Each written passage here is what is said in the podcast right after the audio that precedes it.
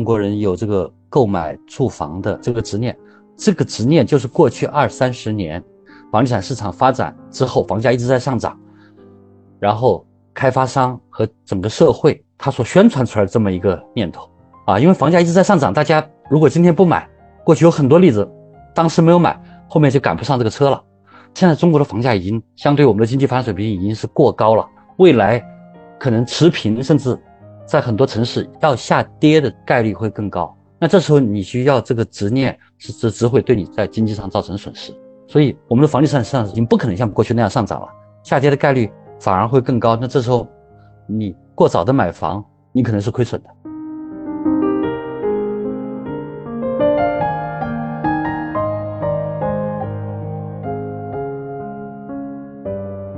这个根本性的原因呢，就是因为我们政府呢没有下定决心去打破地方政府对于住宅用地供应的垄断啊！你看，我们过去十多年里面，我们这个土地改革没有太大的进展。政府一旦发现经济增速下滑，就习惯性的把刺激房地产和基础设施建设作为稳增长的手段，很容易就过度刺激房地产市场。一旦泡沫吹大呢，政府就又用各种行政性的手段来抑制泡沫，或运用刺激性的政策去消化过高的库存，最后必然就会导致这个房价各线城市房价啊普遍过快的上涨，国民经济就被房地产和基础设施建设绑架了。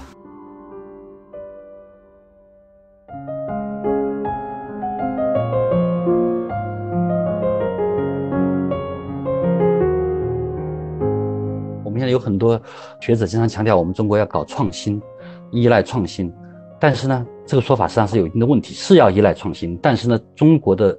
经济的更根本的问题还是我们现在存在着，在国有企业、国有银行和地方政府在三个领域的行政性垄断。如果能把这个垄断打破，它就能够拉动经济增长，让中国继续保持十几二十年的百分之五到六的增长，啊，而且打破垄断以后，最终有利于我们中国的创新。如果不打破垄断，创新可能也进行不下去。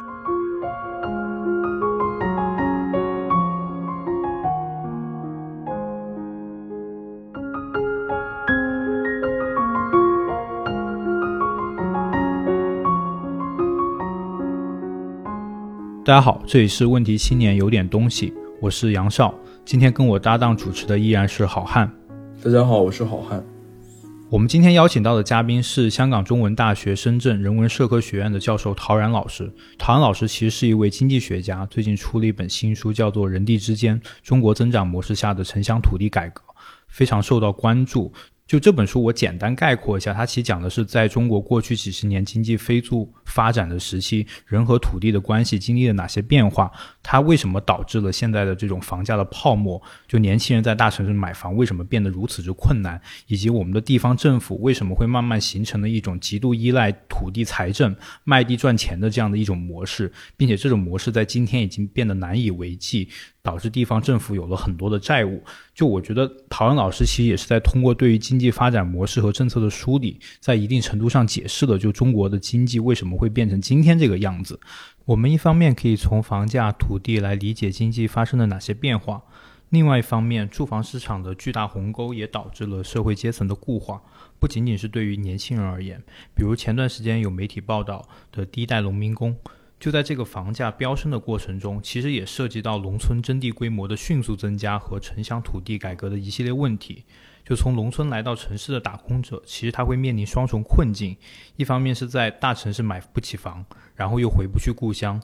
陶然老师当然也在《人地之间》这本书里面对这个问题进行了建言献策。当然，我得承认，就是对我这样的经济学门外汉来说，这本书还是稍微有一点门槛的，因为它涉及到很多对于政策口非常详尽的梳理，整个时间线拉得也非常漫长。所以，我们这次其实是希望用一种更加接地气、把学理讲清楚的方式来进行对话。以及更重要的是，这期节目它不仅仅是一个知识上的呈现，年轻人对于自身处境更深的理解，还有就是要把自己的困境和他者的困境并置在一个更加结构化和历史化的语境当中，这样可能才会对于我们所感受到的困境、看到的这些新闻和他者的痛苦有更为踏实和持久的关注。当然，陶文老师还是先跟我们的听众们打声招呼吧。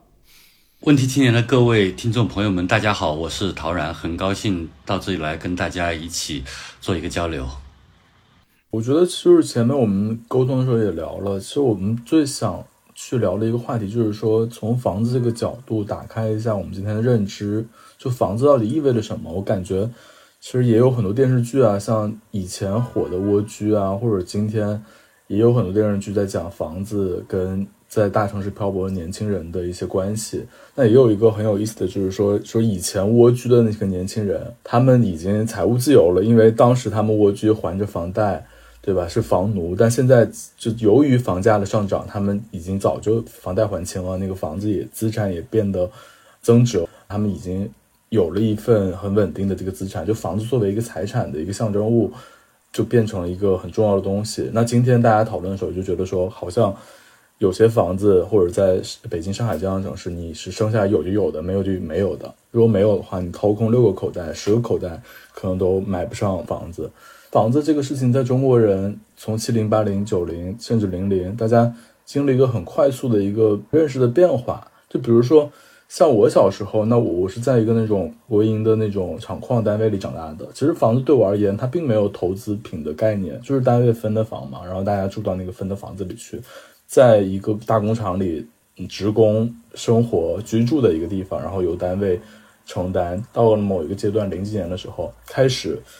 单位。跟职工说啊，我们可以在市区有一块地皮，然后你们出点钱买一个房子。但这个房子其实到后面就也变成了有资产性的意味。但其实，在当时买的时候，可能花钱花不了那么多钱。就这其实是一个小小的一个缩影吧。就我也特别想听听两位，包括陶然老师，就房子这个事儿到底有哪几维的多重的含义？呃，我是一个七零后啊，就是说刚才好汉说的，我也感同身受。我父母在一个科研单位工作，当时大家先开始住的筒子楼，到八十年代的时候呢，单位呢开始盖房子，因为单位里面有地嘛，单位出点钱，大家盖房子，盖了房子以后呢，然后福利性的分配，原来是交租金的，后面是福利性的分配，分配了以后呢，也要交点租金，但是大头是单位出，这个分配的方法呢，根据你的工龄呢。根据你的级别啊，大家来分。我就印象到我们当时这个，我们家就分到这个一楼，一楼还有个小院子，院子里面还可以种点果树啊，都是我这个童年的回忆。九八年以后，我们中国推动了房改，这个房改呢，使得我们的住房呢大规模的商品化了。但是我们谁也没有想到啊，过去二十年中国经济发展这么快，但是更没有想到是房子呢，商品房的价格呢能这么快速的上涨。我在这本书里面其实强调一点。把这个住房市场化是一个正确的改革方向，但是由于我们国家特定的土地管理制度，我们的住房呢，从居住的个一个耐用消费品的属性，现在更多的具有了这个投资乃至投机的属性，这是跟我们国家的这个土地制度、财政体制是有非常重大的关联的。我们中国的房地产、城市的房地产市场是有巨大的泡沫的，而这个泡沫呢，已经被吹得太大，不仅对于年轻人造成了巨大的压力，也对于中国经济的长期的这个可持续发展造成了巨大的风险。其实我觉得我自己是属于经济学的背景没有特别多的，然后读的书也很有限。但是我觉得，其实对于普通的人而言，从买房子、从地产这件事情认识什么是金融，特别是在中国，是一个特别有效的一个工具跟手段。然后包括也是看陶然老师这本书《人地之间》。唐老师的一个基本观点，其实就是土地跟房子在中国的特殊的情况下，如何变成了一个融资工具，以及这个融资的以土地和房子作为融资，这个它对中国社会有哪些影响，包括经济发展促进上的影响和今天大家买不起房的影响，包括地方政府的运转情况呀，或者负债情况的影响。我觉得就是相当于很多方位的，其实你能通过房子这个金融工具去理解中国社会。那我觉得唐老师是不是也可以进一步给我们介绍一下，为什么房子或者土地在中国它是怎么样作为一种金融的手段？就怎么能帮助不太了解金融的同学们认识一下什么叫金融，什么叫融资这个事情？或者说，就是中国的房子它金融属性是如何被一步步开发，乃至后面被变成了泡沫的？因为一些房地产它本身就是作为一个金融衍生品，其实全球都有，但包括中国这种跟其他的一些，比如说欧美的发达国家，它有什么区别？对，这个是一个 long story，OK，但是我我尽量简化一点啊。大家知道我们中国商品房，我如果要说这个元年的话呢，我不太好界定。八七年深圳第一宗土地拍卖，然后建了一些商品房，然后九十年代九二年邓小平南京讲话以后，我们又重新推动一个市场化的浪潮，也有很多房地产公司在各个地方去建商品房。但是，就真正的中国商品房市场大规模的发展起来呢？是在九八年，尤其是零二年以后。这个九八年呢，因为当时我们国家的经济出现了一些困难，加上亚洲金融危机，同时呢，我们的很多国有企业呢要开始破产改制，所以，呃，为了减掉包袱，呃，因为原来的福利分房是给这个企业带来很大的包袱的，那么我们就推动了一个所谓的住房体制改革，就是从福利分房转向大家要上市场上去购买商品房。但是从九八年一直到两千年那段时间，中国经济还是陷入一个低迷状态，所以实际上大家买房的人不是很多，收入也不是很高。中国真正的商品房的大发展呢，应该是从零二年开始的。这个时候呢，发生了两个变化。第一个变化呢，就是中国加入 WTO，那全世界一百多个 WTO 成员国的市场，相当于对中国打开了大门，中国制造业产品就。逐渐的行销到全球市场，这个给中国赚来了很多的外汇，包括老百姓的收入也有比较快的提高，为老百姓购房的需求创造了比较好的经济基基础的。而另外一方面呢，在零二年呢，我们国土资源部呢要求呢，商业住宅用地在每个城市呢必须进行招拍挂，这就实际上意味着地方政府呢要垄断供应住宅用地了，这个非常重要。我就给大家举个例子啊，零二年之前，北京和上海的房价，北京比上海一直要低一点的，因为上海呢搞进行招拍挂，就是一个城市建了一个土地储备中心，然后每年限量供应住宅用地招拍挂，以地方政府垄断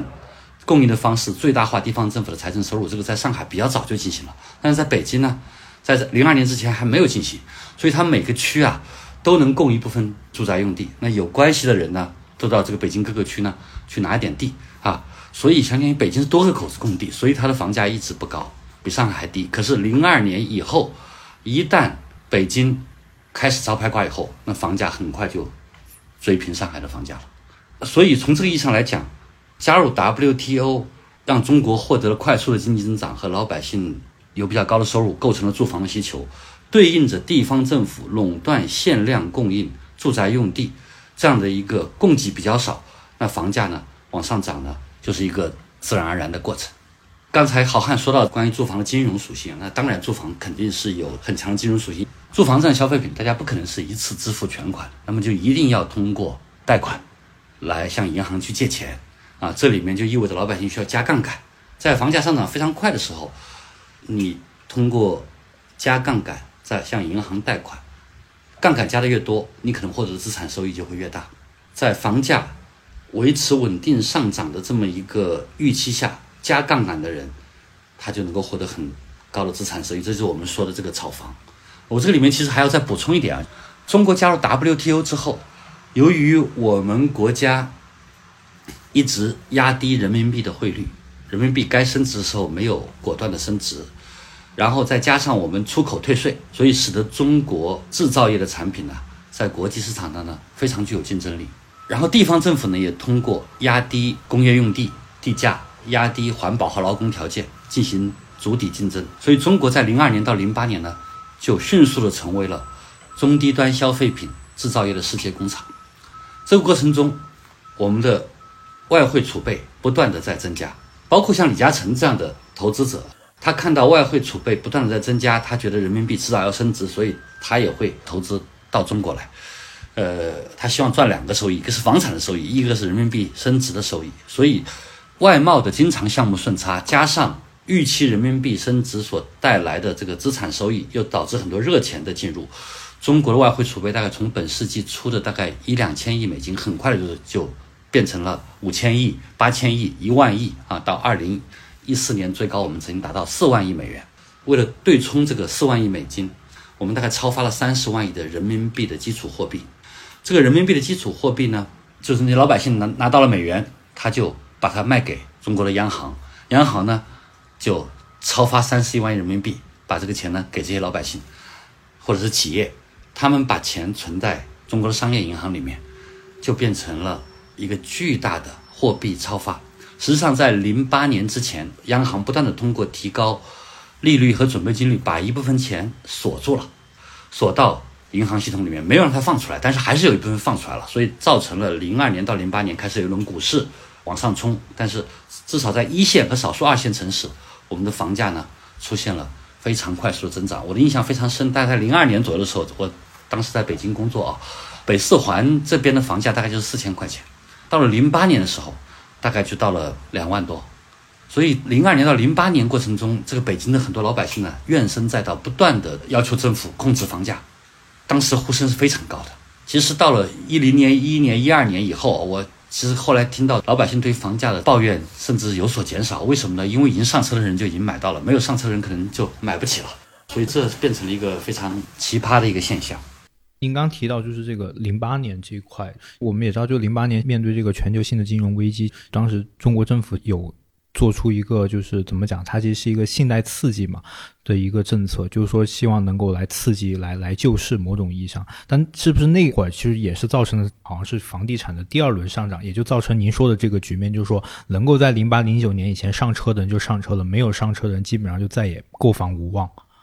是这样，就是说零八年国际金融危机。发生之后呢，为了缓解出口增速大幅下降对于经济增长的负面影响，中国大概在零九年进行了第一轮大规模的财政和信贷政策刺激。实际上，在过去十四年，我们大概一共进行了四轮的主动货币超发和大规模的金融刺激。这个是零九年到一零年是第一轮，一三年又做了一轮，一五年到一七年又搞了一轮，二零二零到二零二一年就是新冠疫情发生之后，我们又进行了一轮。这个四轮的大规模的信贷投放，不仅把零九年之前人民币超发以后锁住了那部分人民币放出来了，而且把零九年之后为了对冲，因为我们那时候还有顺差，为了对冲出口顺差超发人民币，都全面的放出来了，这样就导致了房地产价格在全国各线城市大幅度的轮番的上涨，因为房价一上升，地价也上升。其实我们当时中央和地方政府也又以这个房价和地价。的大规模上涨为依托，进行了超常规的基础设施建设。唐老师，能不能再解释一下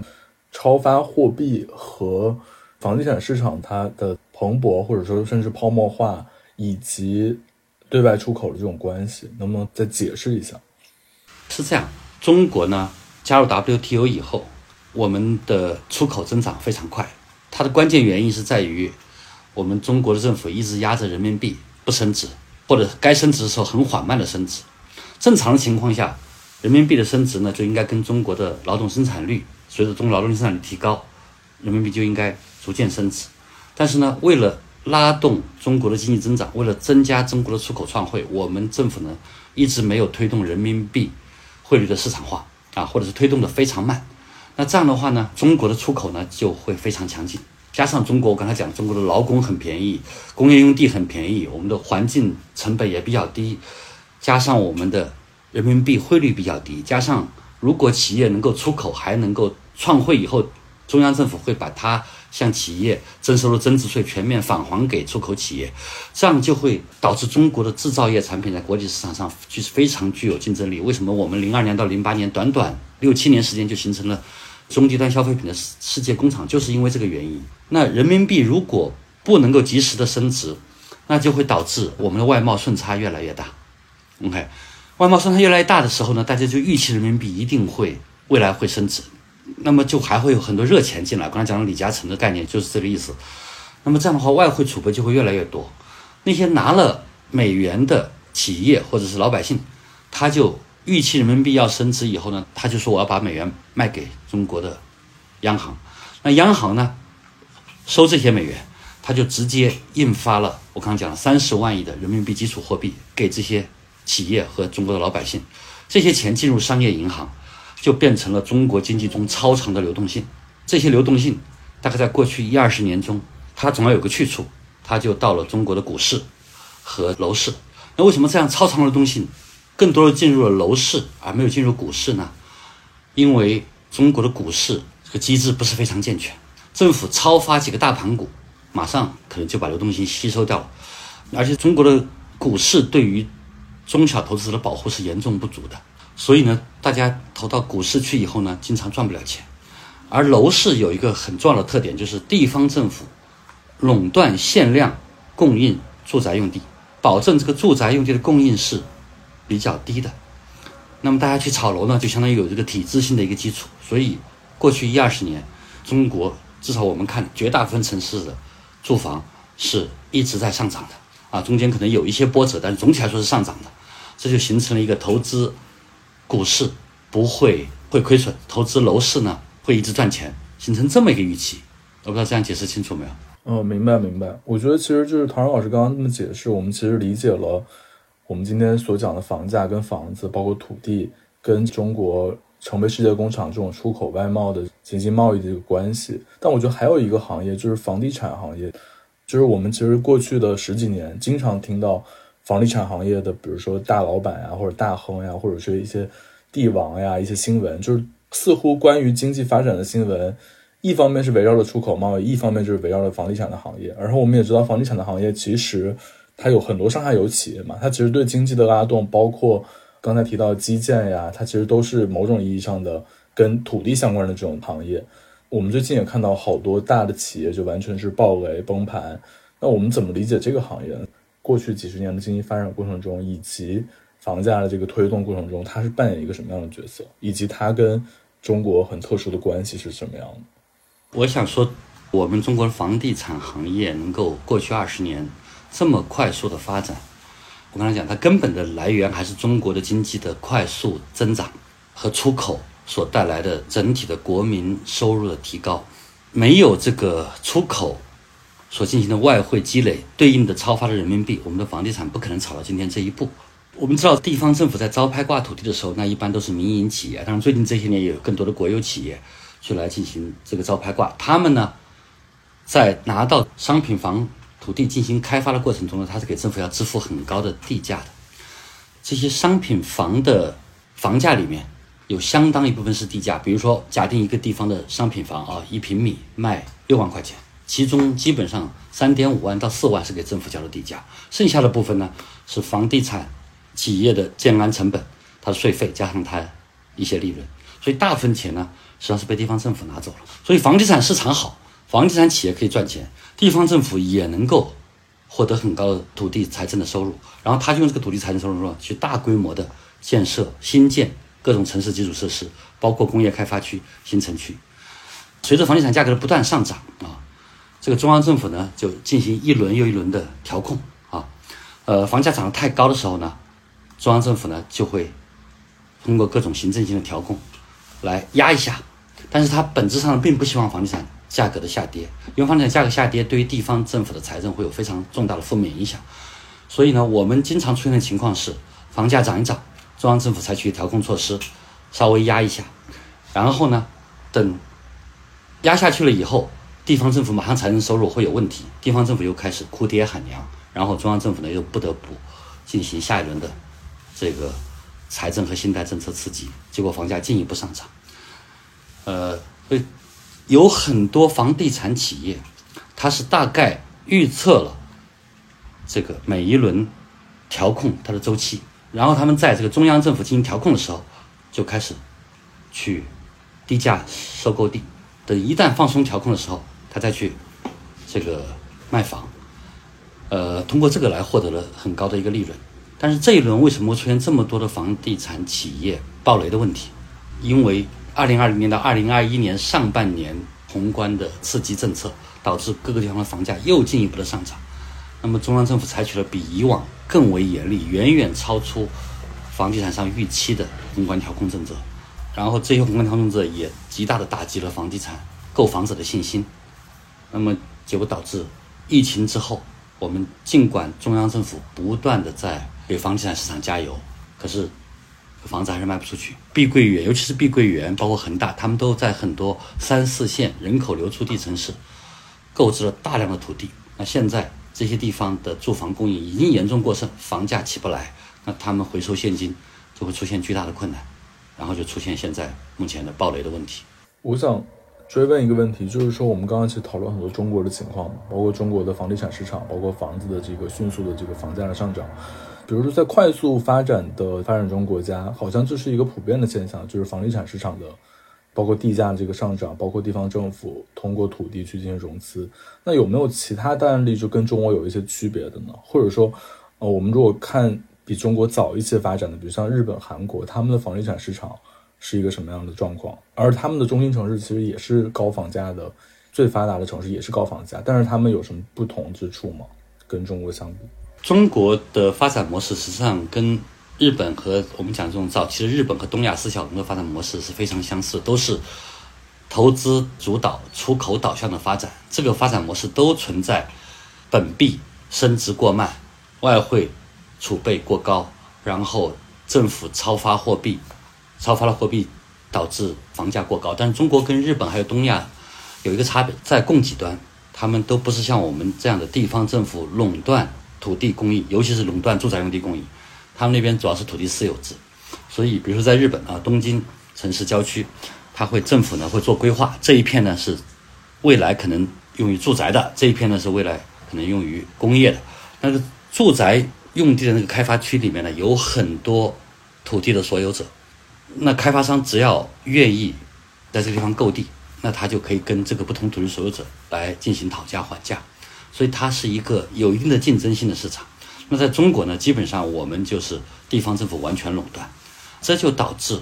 中国的这个房地产的泡沫呢就很容易吹得特别大。我跟大家讲，比如说日本，日本在一九八零年代后期也出现了一个房地产泡沫，但是它这个房地产泡沫主要不是住宅地产泡沫，它主要是商业地产。的泡沫，因为日本政府没有办法，它的城市政府没办法垄断住宅用地的供应，所以每个城市都有很多个住宅用地的供给者，所以这个住宅用地不是很炒得起来，所以他们专门就去炒那些位置比较稀缺的商业地产，所以日本的地产泡沫主要是商业地产的泡沫，它冲得特别高，而在中国呢，因为地方政府垄断限量供应商业加上住宅用地。啊，每个城市就只有一个地方政府的土地储备中心，一个口子供地。我们这个泡沫呢，是从住宅地产到商业地产到养老地产啊，甚至我经常还讲一个笑话，就是说还有这个死人地产，因为我们这个墓地啊也是由地方政府垄断限量供应的。所以我们的泡沫也许没有从高度上也许没有日本它那个涨价涨得那么高，但是我们的泡沫呢比它要宽得多。我之前采访过一个那个日本的一个作家，然后也他也是比较年轻的八零后，但是他就说现在他的同龄人就在中国的八零后，其实基本上都是上车买房。就如果是在大城市工作比较早的去的话，基本上都上车买房。但是他说在日本的情况是他身边的八零后的同龄人几乎没有一个买房的，而且大家也没有买房的打算，因为就是买房一定是亏的，因为那个房价并没有一个可期望的上涨的空间，特别是在大城市。我觉得这好像就是很不一样的一个状况，也是一个好像是泡沫破灭之后的一种可能的生活方式吧。我觉得这个是不是也是能跟中国对比去谈一谈？就是如果是房地产这个市场它不再继续繁荣了，或者它进入一个新的阶段了，它会对人的生活造成什么样的影响？会对经济生活造成什么影响？包括像陶然老师刚才讲的，那如果土地的融资方式不再是一个可持续的方式，那经济发展的引擎。是不是就要开始调整或者转变？在中国，我们要分不同级别的城市啊。零九年以后，有很多人口流出地的三四线城市，因为中央政府的财政和信贷政策刺激，它建了大量的工业开发区和新城区。工业开发区招商引资，搞制造业的；新城区呢，一般就是搞这个商业，尤其是住宅开发的。到这些地方你去看呢，这些地方经济发展的前景是不太好的。人口呢也是逐渐流出的。那在这些地方呢，我们的住房供应严重过剩了，而且这些地方政府过去这十几年借了大量的债务，现在还不了。那未来可能就面临着像我们这个鹤岗一样的财政重整的问题。地方政府可能要收缩它的建设规模，他收了钱只能用来保基本的运转，呃和基本的公共服务，经济可能会比较长期的陷入一个低迷和萧条的状态。但是对于中国的一些沿海地区，包括内地的一些特大、超大城市，我们讲的一二线城市，这些地方呢，首先是人口流入地，第二呢，它的就业经济发展呢，就业机会比较多，经济发展比较好，这些地方的住房供应呢，还是严重不足的。所以未来呢，我们通过在这些城市推动土地制度改革，逐渐的打破地方政府对于住宅用地的垄断。我认为还是需要去适度的增加我们的商品房，包括租赁住房的供应。从这个意义上来讲，在这些地方呢，我们年轻人呢，未来还是有机会，至少先租得起。长久来看呢，通过改革以后呢，还能买得起房子。所以从这些地方来讲，这个土地财政未来在一段时间还是能够拉动这经济增长，同时呢，在拉动增长的过程中，为我们的老百姓提供更便宜的、可支付的体面住房。还有就是经常流行一种观点嘛，好像觉得房价低就是好的，就每个人都能买得上房子就是好的。我觉得这种观点可能是完全忽视了房子的一个投资跟金融属性吧，以及忽视金融对社会发展的作用。那还有一种观点就是说，那房子就是它就是一个金融产品，就是一个投资产品，可能就是不同的人去住不同的房子。庞然老师，你怎么看待现在流行的对对于房价、对于房子这种看法呢？呃，房子既具有居住属性也具有一定的投资属性，但是呢，如果因为一些体制的原因导致房价过快上涨，形成严重的房地产泡沫之后呢，那么就有可能会引发金融和经济危机。过去历史上大概有一百多次金融危机，百分之八十的金融危机跟房地产泡沫破裂有关，而且由房地产泡沫破裂引起的经济和金融危机，往往它会导致整个国家资产负债表的这个损害。它比其他原因导致的金融危机要修复、要出清的时间要更长，所以我觉得中国现在确实面临很严重的一个挑战。我们要通过体制改革，使得房价呢能够保持稳定。现在我们也不希望它过快的跌下去，因为那样很可能泡沫就破了。泡沫破了以后，会引起巨大的经济和金融方面的负面的效果。但是我们也要通过在人口流入地城市。增加住房供应，让房价能够保持稳定，甚至有少许的下降，能够让刚毕业的大学生还有进城的农民工能够至少先租得起可支付的体面住房，然后从长远看呢，他们还能买得起。就是刚刚讲关于这个所谓高房价，包括政府，你也说政府其实在过去。十几年、二十年也是不断的在做出一些政策调整，来应对这个高房价，来应对所谓这种舆论的对于房价的抱怨啊等等。但为什么它的这些行政性调控效果总是收效甚微的？并且包括您在这本《人地》之前也讲过，尤其我们最容易想到的一种应对高房价的方式，或者说让人有房可住的一种方式，其实就所谓的保障性住房嘛，就是政府划分一片住宅，它是所谓的福利房。或者说是这种廉租房等等，但我们知道这里面其实有很多政策漏洞，后面会被一些人利用。就为什么这个东西它对于遏制高房价来说，看上去其实有一些治标不治本的。这个根本性的原因呢，就是因为我们政府呢没有下定决心去打破地方政府对于住宅用地供应的垄断啊！你看，我们过去十多年里面，我们这个土地改革没有太大的进展。政府一旦发现经济增速下滑，就习惯性的把刺激房地产和基础设施建设作为稳增长的手段，很容易就过度刺激房地产市场。一旦泡沫吹大呢，政府就又用各种行政性的手段来抑制泡沫，或运用刺激性的政策去消化过高的库存，最后必然就会导致这个房价各线城市房价啊普遍过快的上涨，国民经济就被房地产和基础设施建设绑架了。所以。比如说，房价一旦涨得很快，政府就通过限购限贷暂时抑制了住房投资需求。但是呢，它同时呢又对开发商销售和融资也进行了约束，呃，抑制需求同时又更有力的压制了这个开发商购买土地、增加商品房供应的能力。然后，当政府的行政性调控导致这个经济下滑的时候，又再放松政策，推动下一轮刺激。这时候呢，当你刺激的时候，就被压抑的住房需求正好对应着。被强力压制下的住房供给，结果自然而然就是城市房价又一轮暴涨和下一轮行政调控，就形成这么一个恶性的一个循环。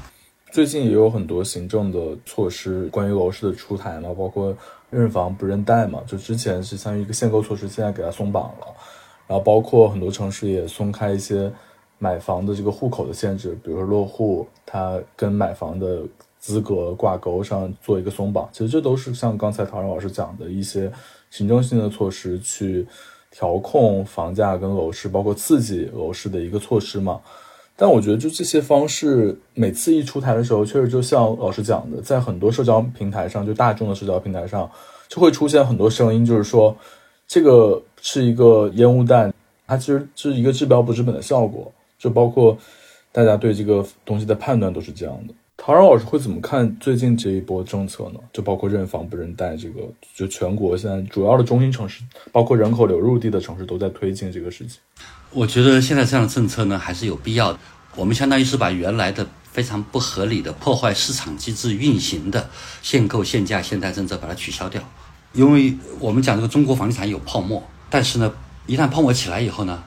我们最好不要去主动刺破它，主动刺破它会有非常巨大的风险。日本就是九十年代，它主动刺破了它的房地产泡沫，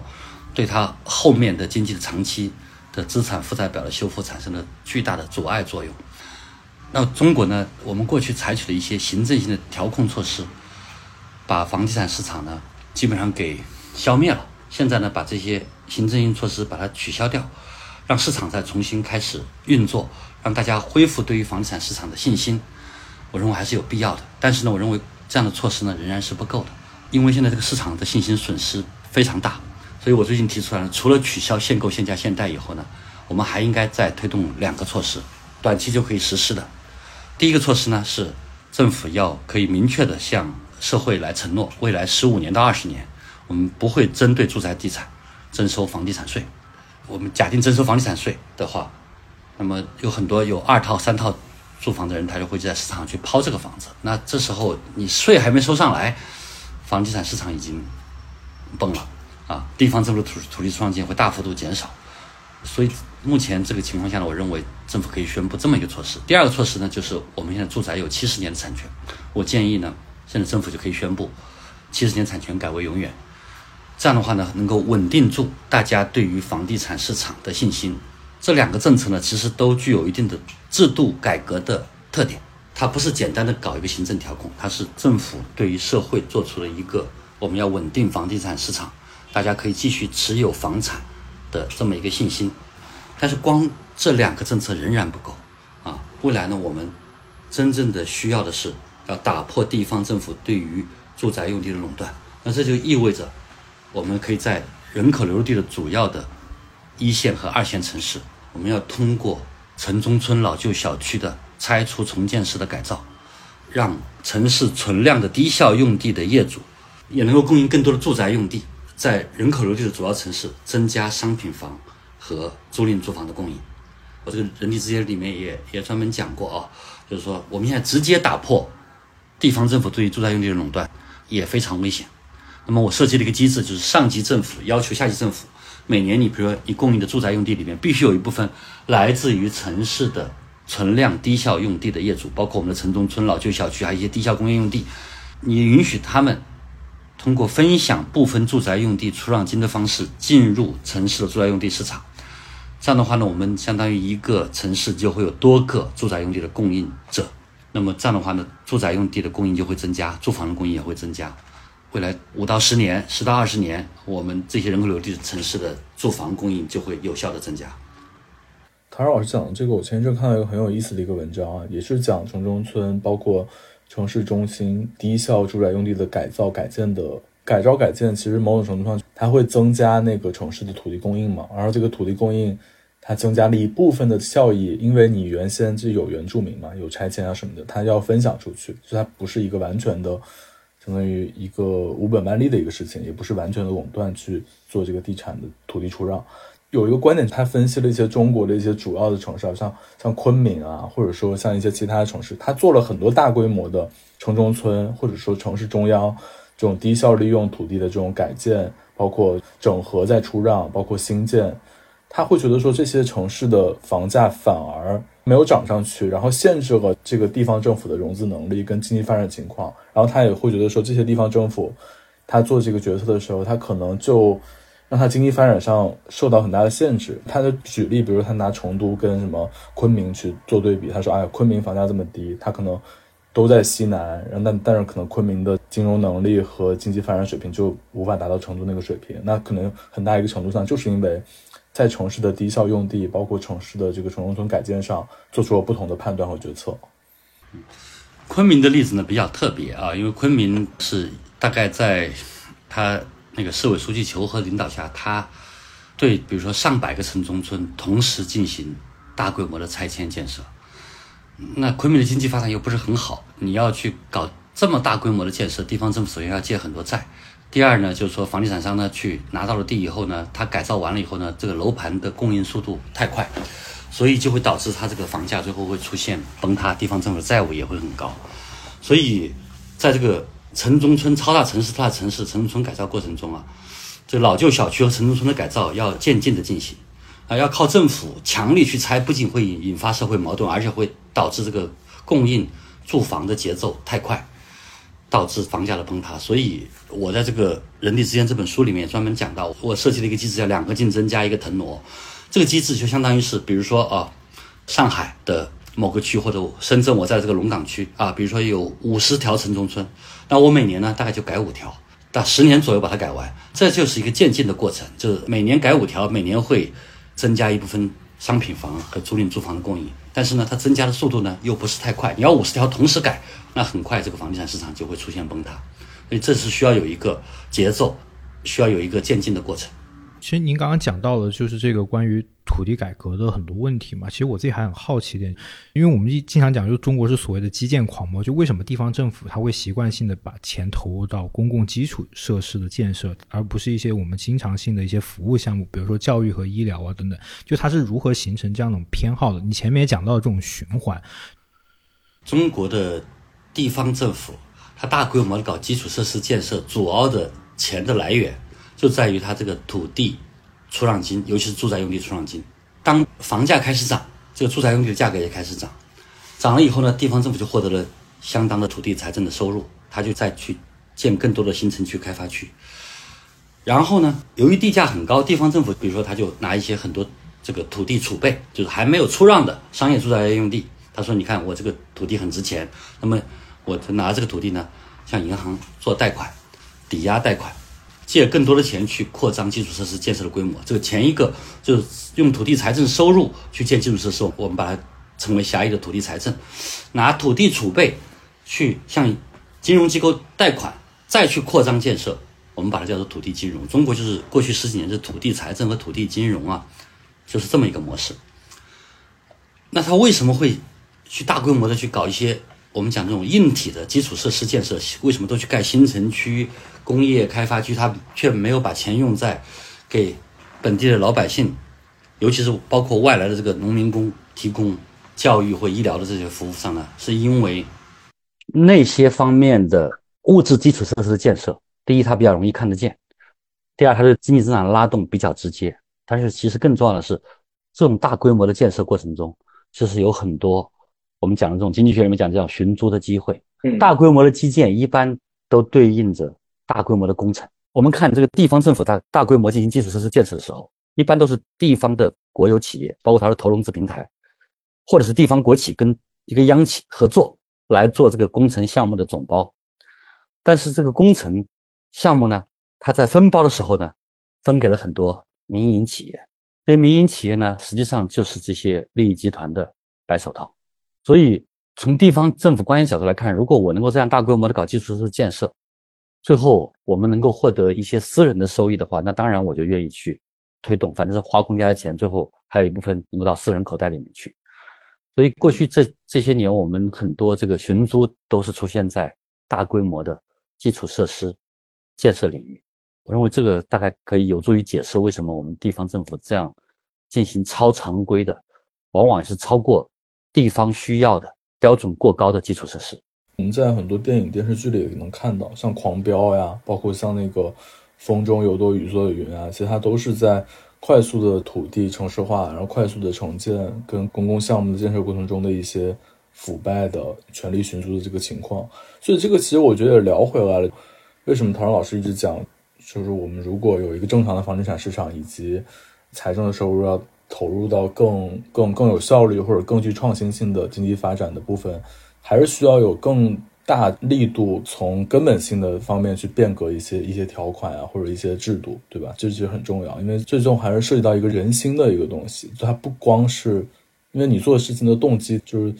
如果这个层面没有约束到的话，可能很多方面它也没法走出一个循环。哪怕有一个呃很智慧的以中央性的声音去希望你怎么做，但是它其实落实到地方层面上，可能就走样了。其实就是说，这种土地的这种过度的城市化，我们刚刚讲到这一点，当然它也涉及到，就是您您在书里面讲到另外一点，其实刚刚也提到嘛，就是地方政府对于就所谓的外来流动人口，像农民工，他们包括这种城市流动儿童，他们的这种教育啊，其实是没有动力去做这件事情的。其实它的另外一面就是反映的就是所谓的土地过度城市化和人口不完全城市化的这种矛盾，包括我们也一直所诟病的这种所谓户籍改革，呼吁很多年，其实它也没有真正的落实。但在今天是不是一个节点呢？因为在今天，我们明显看到这种所谓的土地财政、土地金融、以地谋发展的这种东西，它已经难以为继了嘛。地方政府也有的高额的这种负债，就这个时候，它会不会反而促使他去做出一些更加务实的、以人为本的一些动作呢？就我不知道陶安老师怎么看这个问题。呃，当然，我们希望啊，中央和地方政府呢能够加快我们所讲的结构性改革，因为我们讲危机呢，总是有可能是改革的契机，但是在现实中，我们也看到。相反的这个情况，比如说啊，我们说要打破地方政府对于住宅用地供应的垄断，可是很多地方政府呢，现在欠了很多债，他就指望着继续垄断土地呢，去还这个债，还指望着继续垄断呢，能够再获得一些收益，然后再进行更多的建设。所以改革是有压力，但是呢，也有巨大的阻力。过去这十几年来，我这个书里面讲过，我们地方政府对于住宅用地的垄断。不仅没有减弱，还在进一步加强。我们的这个石油石化、电力行业的垄断也在进一步加强。这个垄断进一步加强，就是它的利益集团的这个利益就越大。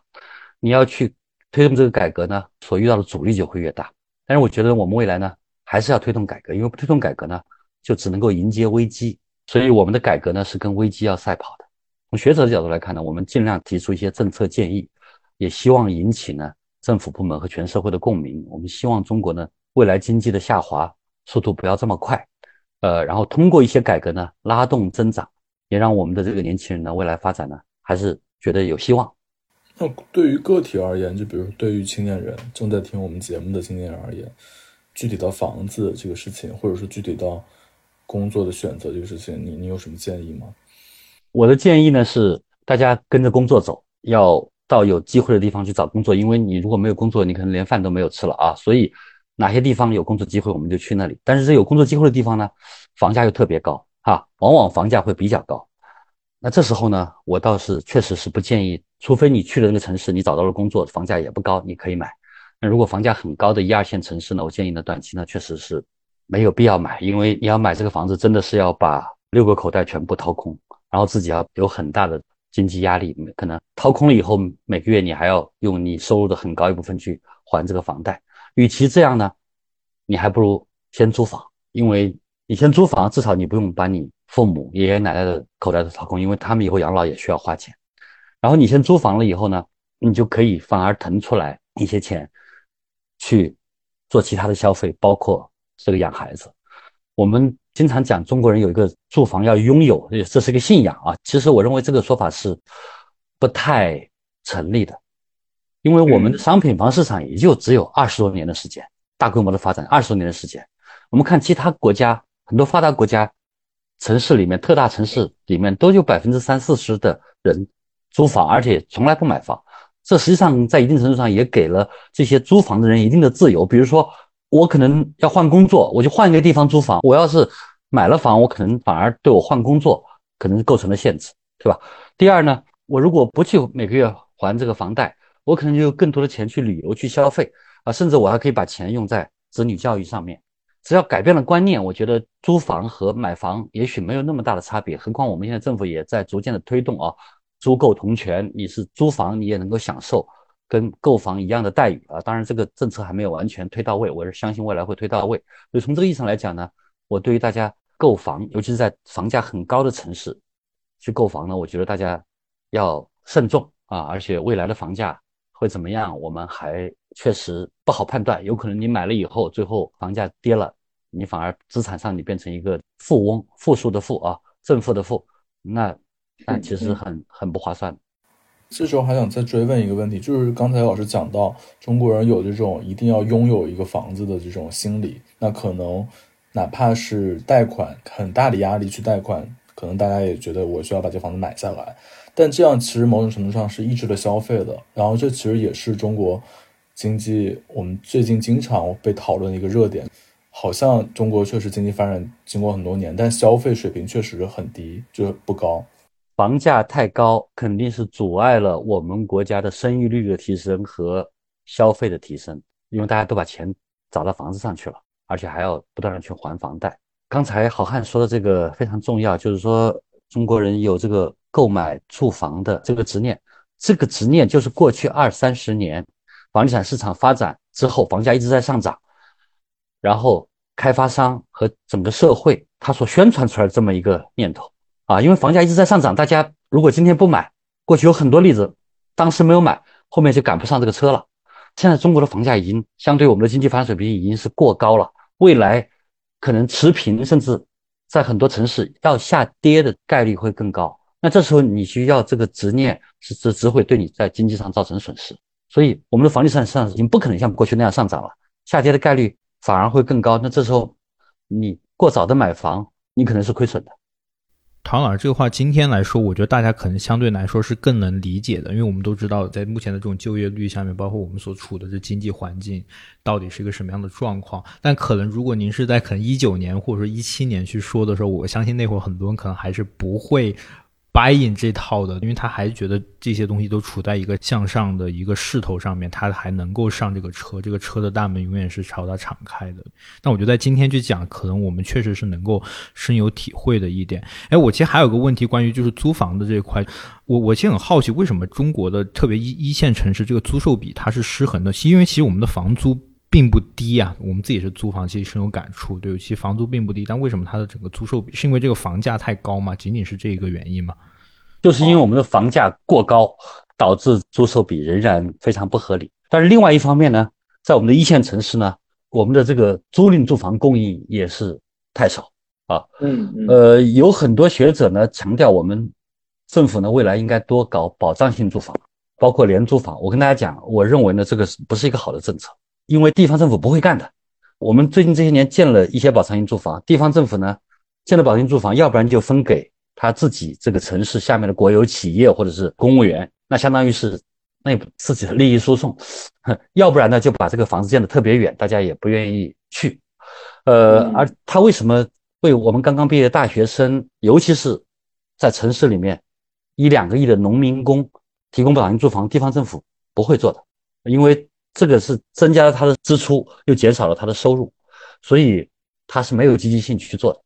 那与其这样呢？那我说，我们就不要地方政府来大规模提供这些保障性住房了。我们应该允许，比如说我们城市里面的一些城中村、城郊村，包甚至包括有一些低效的工业用地的这个业主，允许他们在这个土地上呢，去大规模的建设租赁住房。我们比如在珠三角这个情况就非常明显。这个珠三角有很多城中村，这城中村里面呢有两类土地，一类是村民的宅基地，他盖了那些小产权房；另外就是村集体呢，原来还办了很多工业开发区，或者是搞了一些集体的物业。那去拆迁这些城中村的时候呢，你除了要给村民盖一部分安置房以外，你要给村集体也赔一部分物业。过去我们这个广东的很多这个村集体，他希望要的是一些办公啊、商业啊这些物业，实际上在。这个我们中国很多城市商业和办公业都已经严重过剩，赚不了钱，知道吧？收不到多少租金，而且会越来越低。但是呢，租赁住房呢，如果能够盖那种高层的租赁公寓，那么这个租金会很高，而且需求也会很大。所以允许他们集体土地，还有一些甚至我们国有的工业用地，允许他们在他们的土地上盖租赁住房，因为没有地价嘛，不存在这个土地的成本。盖房子成本实际上是非常低的，一平米三四千块钱盖这种高层的楼房、公寓，而且住的条件很好，都可以做得到。那根据这些地方的租金，十年左右就可以把建设成本收回来。长期来看呢，它还可以赚钱。我们这些新批的大学生，还有很多农民工，他们就可以租这个房子。甚至我们可以考虑二十年以后啊，你如果在这个地方长租了二十年以后，我可以把这个房子卖给你，但是你需要给政府呢补交一部分土地出让金。那这样的方法，就短期内我们大规模的提供租赁住房，长期内的，甚至让这些租赁住房在补交一部分出让金以后，可以变成你的产权房。那么，我认为通过这样的一个土地制度改革，我们用市场的机制来给我们现在买不起房的人提供足够的租赁住房，我认为这就是一个好的方法。就比我们现在就是说中央非要地方政府你给我搞保障性住房，地方政府现在也没钱了啊，也没有积极性。在这样的情况下，通过改革来解决问题，比通过政府强制上级政府强制下级政府来解决问题，从经济效率上来看要好得多。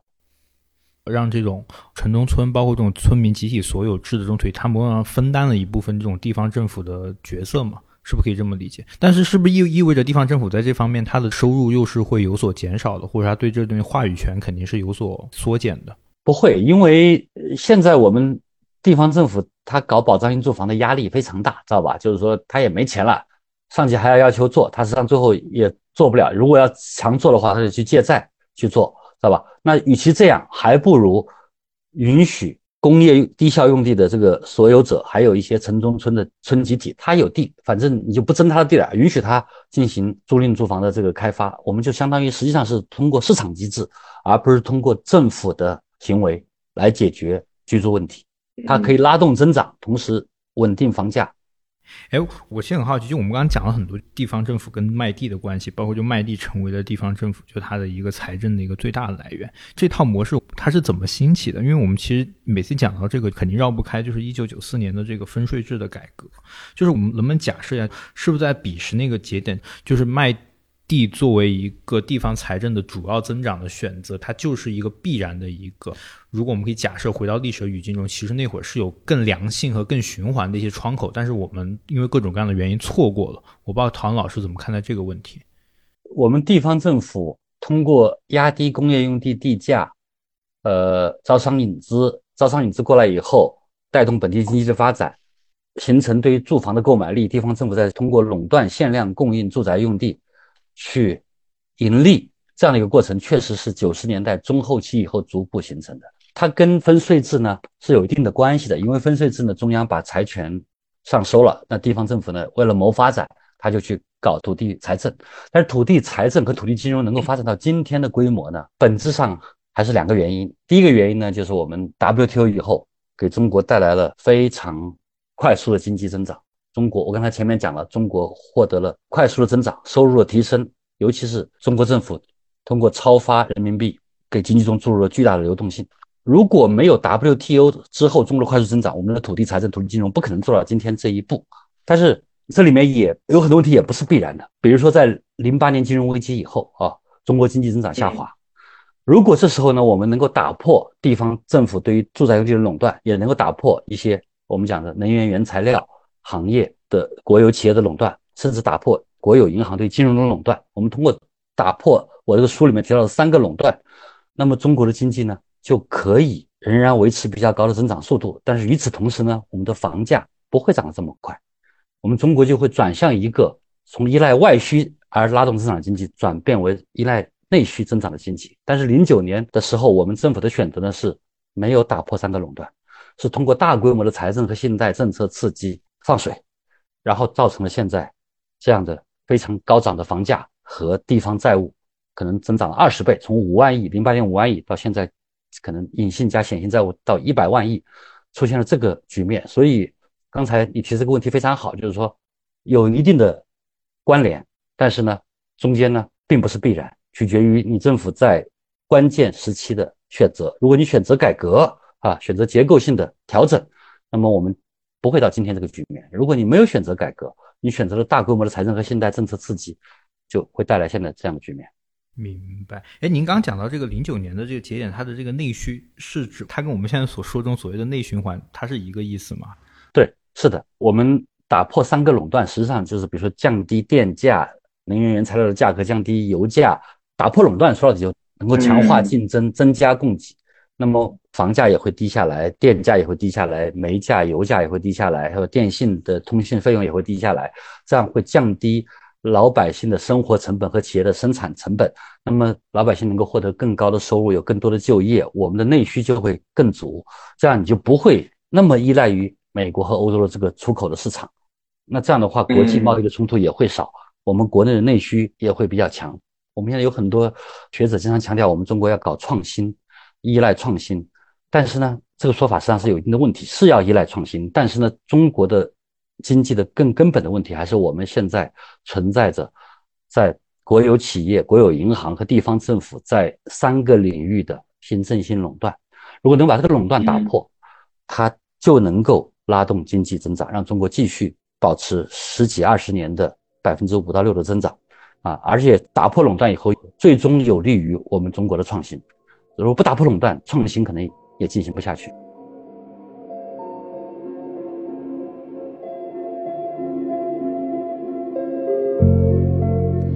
感谢大家收听《问题青年》，是由青年志出品的播客。我们从青年的发问出发，探讨行动的可能性。你可以在小宇宙、苹果播客、喜马拉雅、网易云音乐等平台收听我们的节目。如果你喜欢我们的节目，也可以在微信和微博搜索“青年志 Youthology”，关注我们的其他内容栏目或与我们联系。谢谢。